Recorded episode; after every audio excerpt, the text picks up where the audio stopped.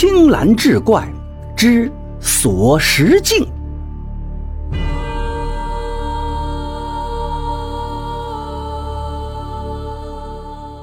差点就倒在花瓶仙的身上。此刻仰在神龛前，身上居然趴伏着一只军犬。发生了什么事？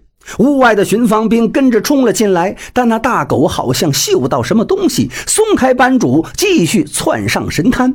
平仙吓得哇哇乱叫，而刚才还在咳嗽呕逆的道人，竟然突然推开扶他的人，踉跄的过去，扑到神龛的供桌前，抓住花瓶的瓶颈，猛地拿起在手。本以为是杵在瓶口的脑袋，却还在原处，只是看不到身子。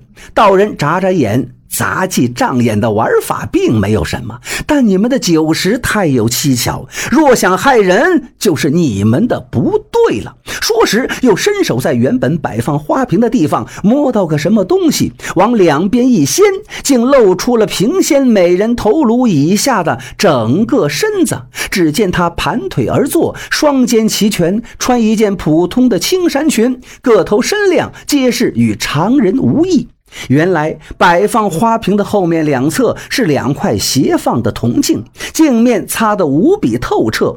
兼之晚间室内灯光昏黄，镜子反射出神龛内部四下都是一色的龛壁，所以才看不出两面镜子之后实际上挡住了一个人，而镜子前面立个花瓶，就恰好挡住了镜子的接口。每人只需把头往前搁在花瓶上，视觉中便会让人。错以为美人的身子长在那瓶中了。军犬拿鼻子去拱瓶仙的衣服，吓得他花容失色，起身就往桌子底下跳。道人拍了拍狗头，道：“你要找的东西在桌子下面。”住手！班主抢上来要阻止，那大狗猛地就往他身上一扑，一人一狗滚到一边。道人趁机将神龛一推，桌子往旁边用力一掀，哗啦一声碎裂巨响，神座摔倒在后面的地上。紧接着，供桌下露出一大方油布。军犬转回来，用鼻子在油布周边一嗅，道人笑道：“乖乖，你发现什么了？”军犬又狂吠两声，再用鼻子去顶那块油布，别动。班主还想阻拦，可道人的手更快，一把就将油布掀开，一个地道口显露出来，并且当中密密麻麻聚集着一堆尖头耸动的小东西，只听吱吱吱声不绝于耳，老鼠。这回连一直不动声色的公子也抬袖掩着鼻子倒退了好几步。巡防的兵卒首先反应过来，这里有密道，喊着就转身往外跑去汇报。完了，班主顿时瘫坐在地。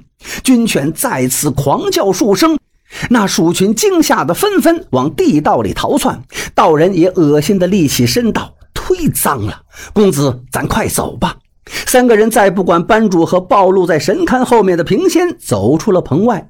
外面果然是人流杂乱。奴趁心站在中庭，高声指挥着手下尽量的维护秩序。一死王爷也不见了，公子却示意回到刚才座位上去。三人挨得较近，公子似乎很不放心，道：“你刚喝了那些酒？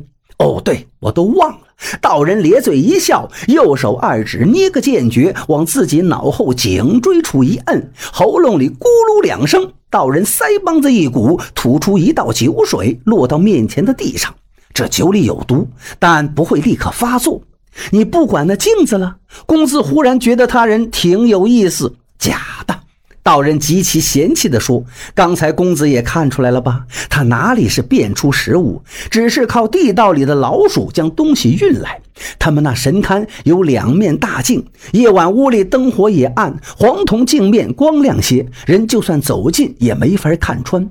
那女的拿个镜子只是障目的手段，她另一个手随时在桌下掏摸，让老鼠运来个小个的桃李呀、果子之类的。”他夹在手里，转腕凭空变出来，不过是戏法的手段。只是那御鼠的术法有些蹊跷，这可不是一般跑江湖的人能做到的呀。三人回到亭榭雅间落座，看着巡防营的指挥使进来，然后扭送班主和平仙走出了棚屋。制皮画曲的顾客们看到正常人一般走出的平仙，都顿时惊的是咋舌不已。公子却依旧眉目深锁，问他的随从：“易四王呢？”随从摇摇头。不知去哪儿了。派出去的人回来说，街上大乱，许多游玩赏月的人都突发病症。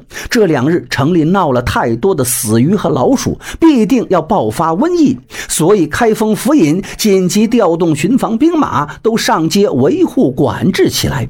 说到这儿，又压低声音道：“公子先前所料没错，这事儿恐怕不只是义四王爷参与那么简单了。他今早去的是他伯父魏国公府上，回来的时候本不该路过东水门，但他是故意绕过来的。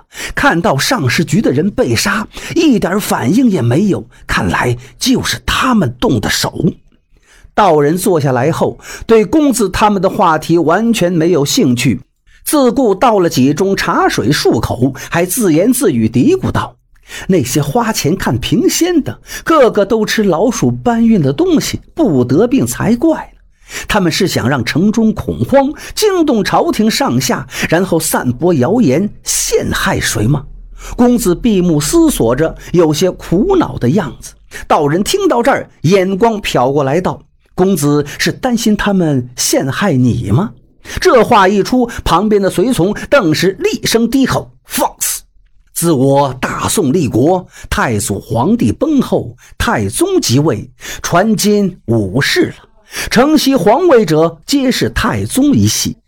太祖后裔虽得封印豪爵，但毕竟暗行压抑，从无实权呀。这是市井坊间都有流传的说法。”道人笑得没心没肺。贫道话外之人，偶尔听一耳朵也闻，公子莫要见怪。道人，你会卜卦吗？公子倒不在意。贫道一不算命，二不抽签，三不改名，四不看相。有病就去请大夫吃药。家宅没鬼，小孩没撞邪，就是皮痒痒打一顿就好。请问公子想知道什么？道人又开始剥那松子儿。公子嘴角现出一抹笑，道：“道人玄冥有些意思。最近你都在这汴京城卖镜子吗？”道人一挑眉毛道：“应该是。汴京自有祥瑞宝器，贫道料想必有宝镜在此。虽说这里也有宵小之辈有心作乱，但天地神人暗地潜至庇佑，自然维护好这一国安宁的。”既然如此，可愿到我府上做个入幕之宾？就贫道这等江湖小道吗？道人笑得玩世不恭，露出八颗白净的牙齿，看起来特有几分天真稚气，与先前说出老谋暗示的话语的口吻，仿佛不是一个人。公子看着他，既然如此，我还有事，就此别过。说时，他毫不留情地忽然起身。随从缄默着，二人急匆匆地转身离去。道人看着二人的背影，远处果然有火光直冲天际，满月清圆。可惜城中一时乱象，破了这良辰月色。道人把一只衣袖抖了抖，从中落出一寸大的铜镜，这正是刚才他在棚屋里趁乱捡的。平仙手中拿的那块镜子。镜面对月，当中光影恍惚，无数鼠影飘忽。也许这件事还没完。